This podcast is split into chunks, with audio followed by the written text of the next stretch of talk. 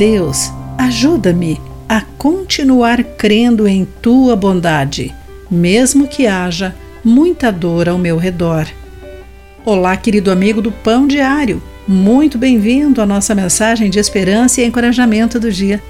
Hoje lerei o texto de Pascoal Piragini Júnior, com o título Por que Deus permite o sofrimento? Porque Deus, sendo bom, permite o sofrimento? Vários teólogos têm tentado responder a essa pergunta. Mas quando sofremos, não são as teorias que respondem à nossa dor. Alguns princípios bíblicos nos ajudam a superar as dificuldades. Primeiro, Deus nos ama e, se Ele pudesse, nos tiraria todo o sofrimento.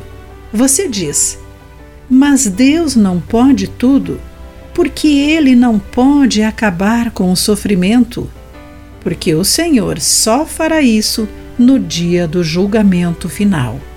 A partir desse dia, não haverá mais morte, nem tristeza, nem choro, nem dor.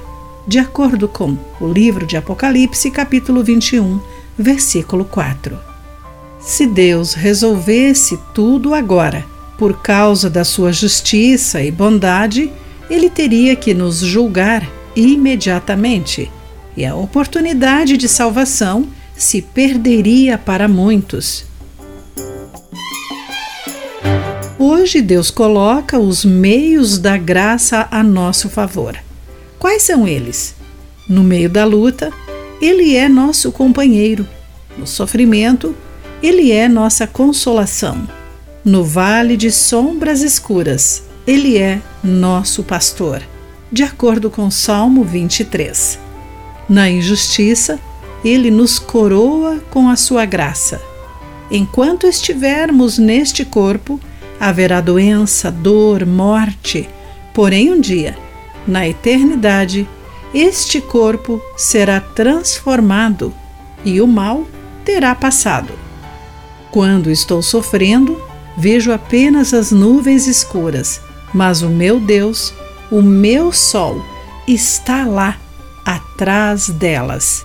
E ele não se esqueceu de mim.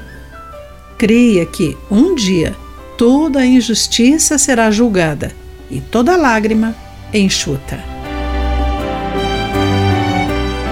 Querido amigo, confie no Senhor e viva um dia de cada vez com Ele. Guarde isso em seu coração. Aqui foi Clarice Fogaça com a mensagem do dia.